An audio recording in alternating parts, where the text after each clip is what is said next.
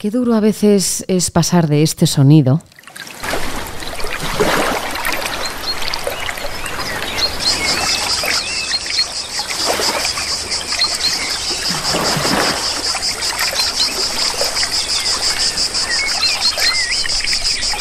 a este otro.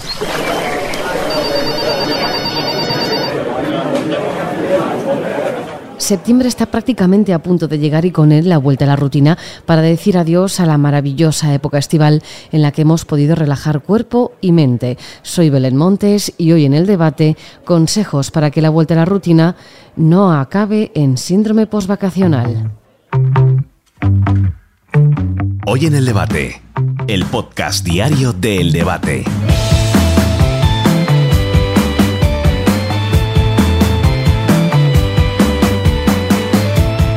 El síndrome postvacacional es un hecho, es una realidad y la sufren 4 de cada 10 personas de manera diagnosticada.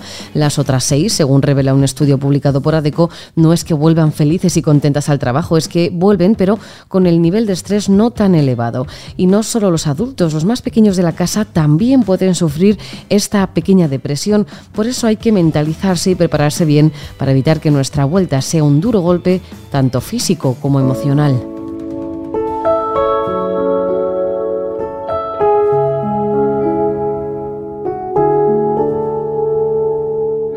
Hablamos con el profesor Fernando Miralles. Él es docente en la Universidad CEU San Pablo y psicólogo especialista en ansiedad y estrés. Doctor, ¿qué tal? ¿Cómo está? Hola, muy buenas. La depresión postvacacional es una realidad. Según un estudio publicado por ADECO, hasta 4 de cada 10 personas la sufre. Fernando, ¿cuáles son los síntomas más habituales de este tipo de síndromes, de depresiones?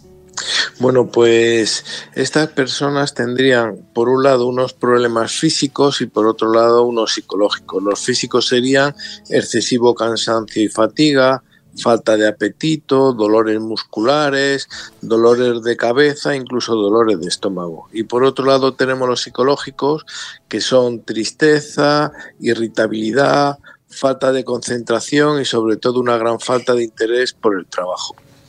Aunque cuatro de cada diez la pueden llegar a sufrir esa depresión postvacacional, eso no significa que las otras seis mm, vuelvan felizmente al trabajo. También pueden mostrar cuadros de ansiedad, estrés, aunque no sean tan fuertes, ¿no?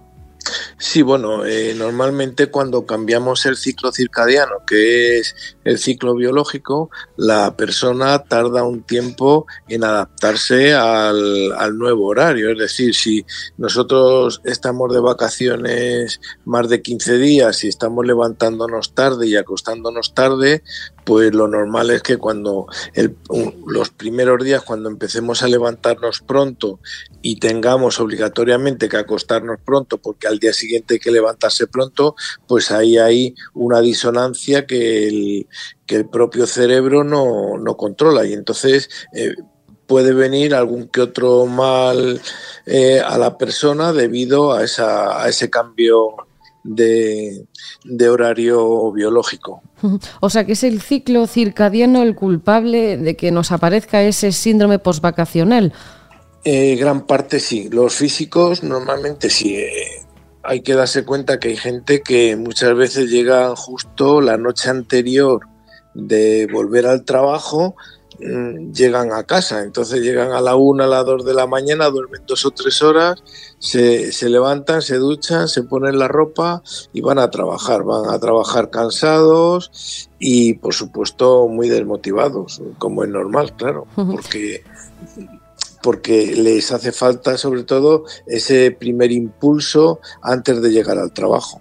¿Hay personas más propensas a sufrir este tipo de depresiones, de síndromes? Sí, normalmente las estadísticas dicen que los menores de 45 años y sobre todo también las personas que tienen unos niveles elevados y medios dentro de las empresas.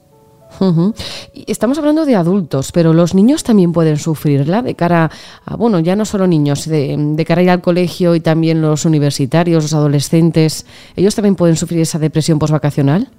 Sí, los niños la sufren mucho y sobre todo se nota con dolores de estómago y vómitos antes de entrar al colegio. Es, es muy típico que los niños, eh, hay varias cosas que hay que tener en cuenta con los niños pequeños.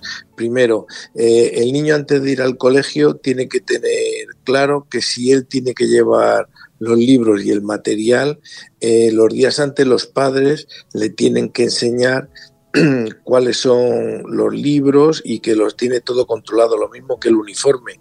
No sería la primera vez que un niño el primer día que va al colegio, después de vacaciones, tiene que llevar un pantalón o una camisa de distinto color porque la del año anterior no le viene bien. Y entonces todo lo que es la incertidumbre a los niños le da mucha ansiedad.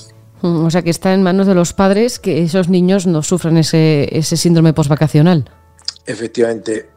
Una cosa por lo que hemos comentado antes y luego otra cosa fundamental es que los niños ya que llevan mucho tiempo en casa, por de vez en cuando los padres eh, le medio amenazan diciendo, ya verás cuando vuelvas al colegio, que te vas a tener que levantar pronto, vas a tener que estudiar y se lo voy a decir a la profesora o al profesor, ¿no? Lo, cómo te estás portando. Entonces, aunque luego eso no se lleva a cabo en condiciones normales, lo que sí es verdad es que los niños eh, les, les, les crea miedo.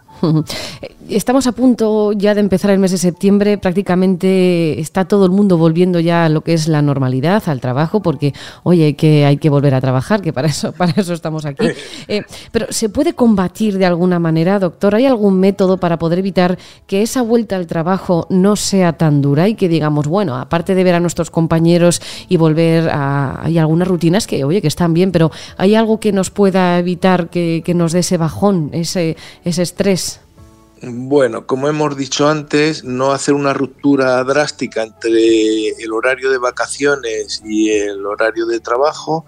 Y luego una cosa muy importante es la filosofía de vida. Es decir, una persona cuando vamos a trabajar, pues efectivamente es un sitio donde nos tenemos que esforzar y a la vuelta, aparte del esfuerzo que nos va a requerir, pues tenemos que tener en cuenta también que vamos a ver a los compañeros, que vamos a poder eh, volver a tomar café y comentar lo bien que nos lo hemos pasado y las anécdotas del verano. Y todo eso da un ambiente positivo de tal suerte que no tendríamos que decir nunca de la manera, como dice mucha gente, de trabajo igual malo, vacaciones igual. Bueno, sino que todo lo bueno, no el yin yang, no, todo lo bueno tiene algo malo y todo lo malo tiene algo bueno, pero sobre todo saber que una persona cuando quiere progresar en la vida, progresa a nivel personal, pero también progresa a nivel profesional y vamos al trabajo para progresar a nivel profesional.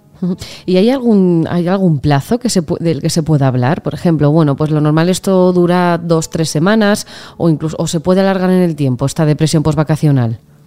Bueno, lo normal es que a partir del décimo día, es decir, si una persona lleva como una semana y media o dos semanas ya encontrándose muy mal al volver al trabajo, tenemos que tener mucho cuidado porque a lo mejor estamos hablando de una depresión encubierta. Entonces sí convendría ir a un psicólogo clínico, simplemente hacer un cuestionario para baremar a ver si hay un principio de depresión o no. Bueno, parece que el tiempo nos ha dado una tregua y con esta bajada generalizada de las temperaturas, pues echa un poquito menos de menos esa piscina o esa playa en la que estábamos hace tan solo unos días. Profesor doctor Fernando Miralles, docente en la Universidad de San Pablo y psicólogo especialista en ansiedad y estrés, muchísimas gracias. Nada, a ustedes. Adiós.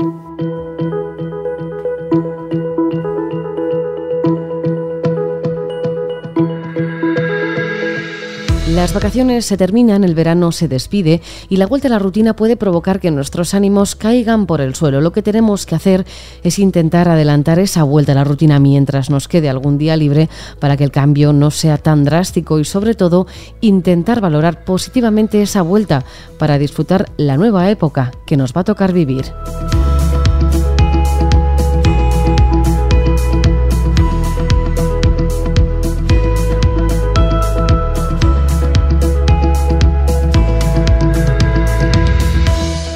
Puedes escuchar este podcast en eldebate.com y en las principales plataformas de audio. Recibe un saludo de quien te habla, Belén Montes. Gracias por estar al otro lado. Adiós.